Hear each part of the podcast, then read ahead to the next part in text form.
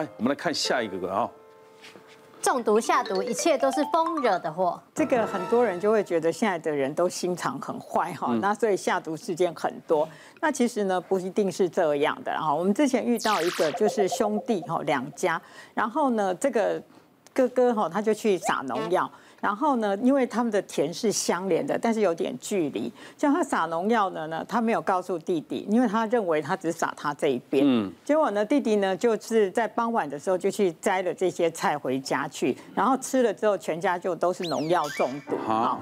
那那很多人就会以为说，哎，这个哥哥是不是要害这个弟弟？其实不是啦，哈，因为我们知道农药是会飞的，对，哈，嗯，而且我飞了，因为有时候我们觉得我自己种的菜我都没有撒什么农药，对，所以呢，他就随便洗一洗就吃了，结果就开始恶心呕吐啊，然后无力啊，然后开始呢会流汗流口水，其实这就很典型的农药中毒，嗯，但是真的不是他哥哥下的毒，而是因为风把他吹过去的关系。哦，一般农药是农民有撒农药，可是会。过一个安全期嘛？对，有一个安全期。可是它可能是当天撒下去飘过去，在当天就踩来。对，这个会比较严重了。现在不是有说很少有有机的东西，因为可能你是有机的，可是你隔壁的田不一定是有机的，也是会撒农药或者水，也是。对。谭老师讲的就是现在，对，有机多囊要连续检验三年了，你有一年不过，他就没有办法了。对，有机其实是一个很严格的检验。对。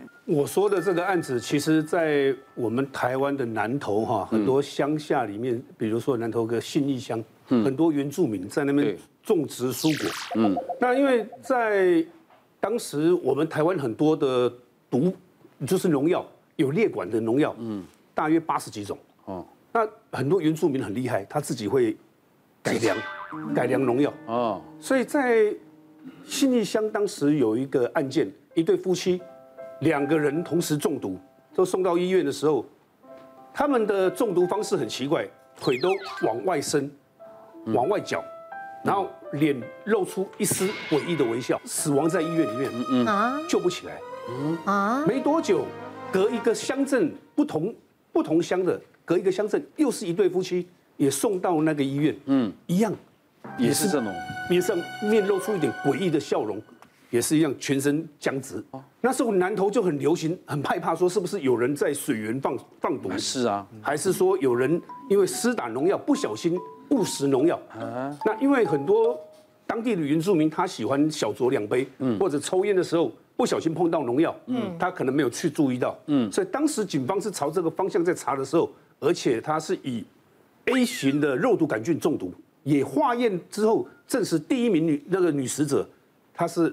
肉毒杆菌中毒，第二名跟第三名的死者，他的排泄物里面有包菌，嗯，然后第四名的死者里面完全没有这些毒物在里面。那为什么死法都一样？死法都一样，哎，所以检方当时还是以意外，就是说啊，工作中因为曾经有另外一个著著名，就是说抽烟的时候而不小心手去碰到了一种农药，嗯，然后。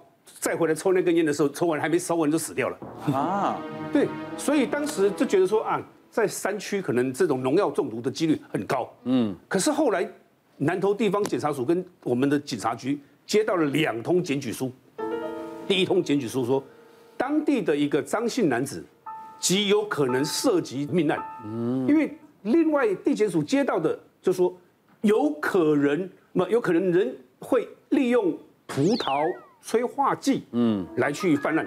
好，葡萄催化剂在台湾只有中部有种嘛，比如说我们的台中这个地方，南投这个地方，彰化对，所以中部这个地方才有这些这些东西出来啊。林杰良医师，毒物专家，他化验出来，哎，证实真的就是葡萄催化剂。嗯，可是没有任何证据，没有任何资料显示是姓张的这个嫌疑犯所做的。嗯，结果警方就跟检察官拘提，就申请拘票。跟姓张的嫌疑犯还通知他到而已啊，嗯，他直接就说了，他说这个死者在去年的这个时候还是我的女朋友，嗯，可是我到了屏东去工作那一年，嗯，这个死者就已经改嫁别人了，哦，那改嫁别人之后，我回来部落里面，她是别人的太太，但是我很痛恨他们夫妻俩，所以有一天这个死者。他教我说，用葡萄催化剂啊，可以去猎杀、偷吃家里养的鸡呀、鸭、鹅那些野狗，反而最后害到自己。对，那然后他就说，有一天他就是在家里用葡萄催化剂加入的米酒里面，哎，然后这个女生跟她的先生在吵架，就回来找她原来这个凶嫌这个旧的男朋友，嗯，跟他诉诉苦的时候，他就说没关系，现在你我知道你心情不好，他就把他那个催化剂那个葡萄催化剂啊加到米酒里面的那一罐了，掺在那个女生带来的六瓶米酒里面，嗯，他说这样好了。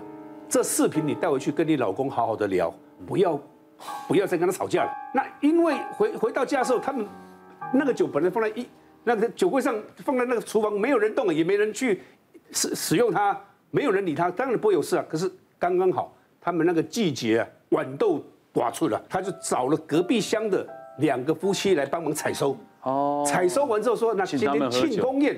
大家来喝，在家里喝米酒。那对夫妻不是很很意外？那个田姓夫妻就很倒霉，就是因为那个田姓夫妻的太太先过世之后，在医院，田姓夫妻讲一句话，那个先生说：“我只有昨天在老板家里喝到一口很奇怪的米酒，哦，而从那个米酒里面化验出来，证实是葡萄催化剂。”哦，像这种毒物，如果当下发现有救吗？呃，像这种毒物哈，它诊断就很困难。嗯，所以可是我们一般因为化学物太多了，也不是这化学物，重金属啊，什么这个也会中毒嘛。嗯，所以基本上急诊的处置是我们叫毒，我们叫中毒症候群。嗯，就我虽然不知道它什么东西，但是某一类东西它会表现在心脏、神经、呼吸会有相似症状，所以我们就把这些东西呢，就以症状叫做症候群，辨识症候群了之后呢，就开始用症候群的支持性疗法，因为毒物的中毒根本治疗是要解毒剂。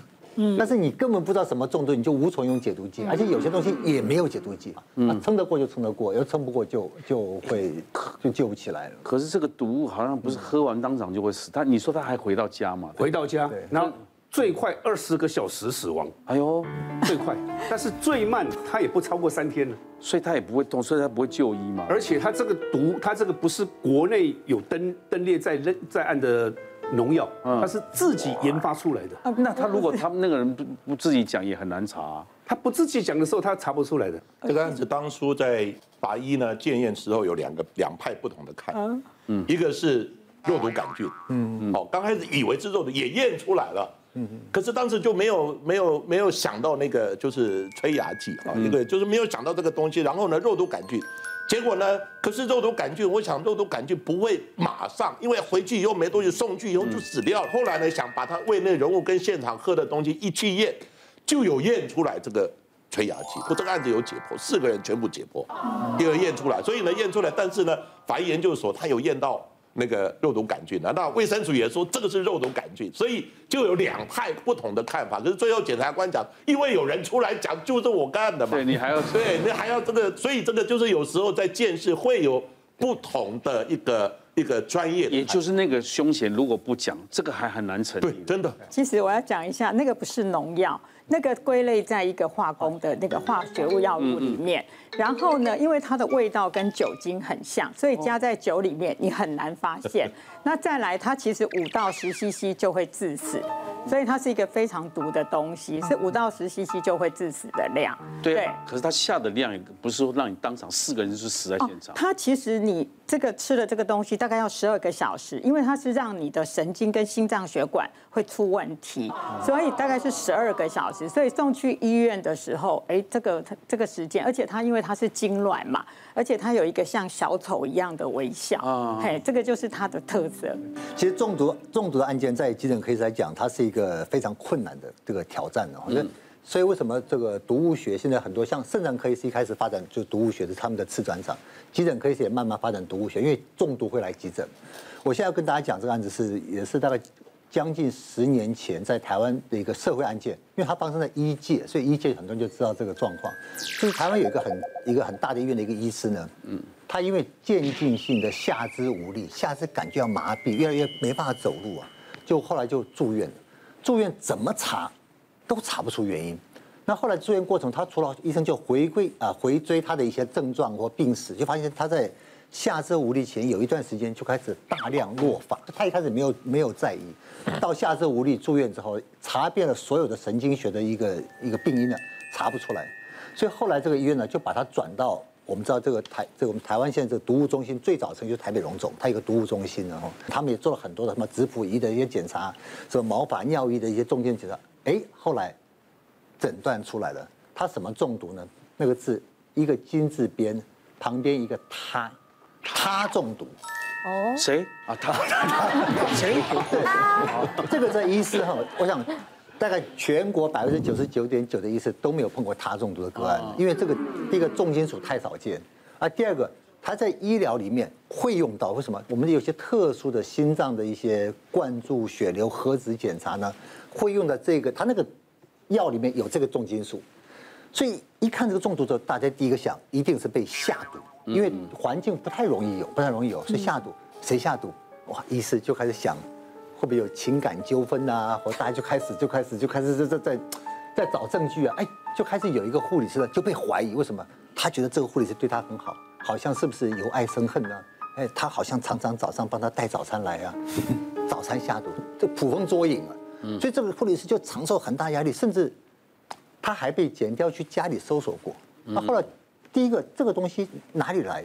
特殊检查的因为没有别人送早餐，就你送的。他市面上买不到这个重金属的。那医院里面医疗机构，除非就是我们所谓的特殊检查，但是那个特殊检查的那个来源是被高度管制的，嗯，而且也没有掉，也没有少。可是后来呢，就会发现说，哎，奇怪，哎，其他单位里面有好几个人都有这个。落法的现象，哎，至少可能有两三个人落法。哦，那后来大家就很奇怪，那他们是不是中毒呢？所以他们也去验的时候，哎，发现奇怪，他们的这个尿液里面的哈，这个他的这个重金属也正超过正常了。哦，所以基本上它是发生了医疗单位里面有小个群体的人他中毒，那有个症状非常严重。谢谢大家对好辣医师们的支持，记得订阅医师好辣 YouTube 频道，还有按下铃铛收看最优质的内容哦。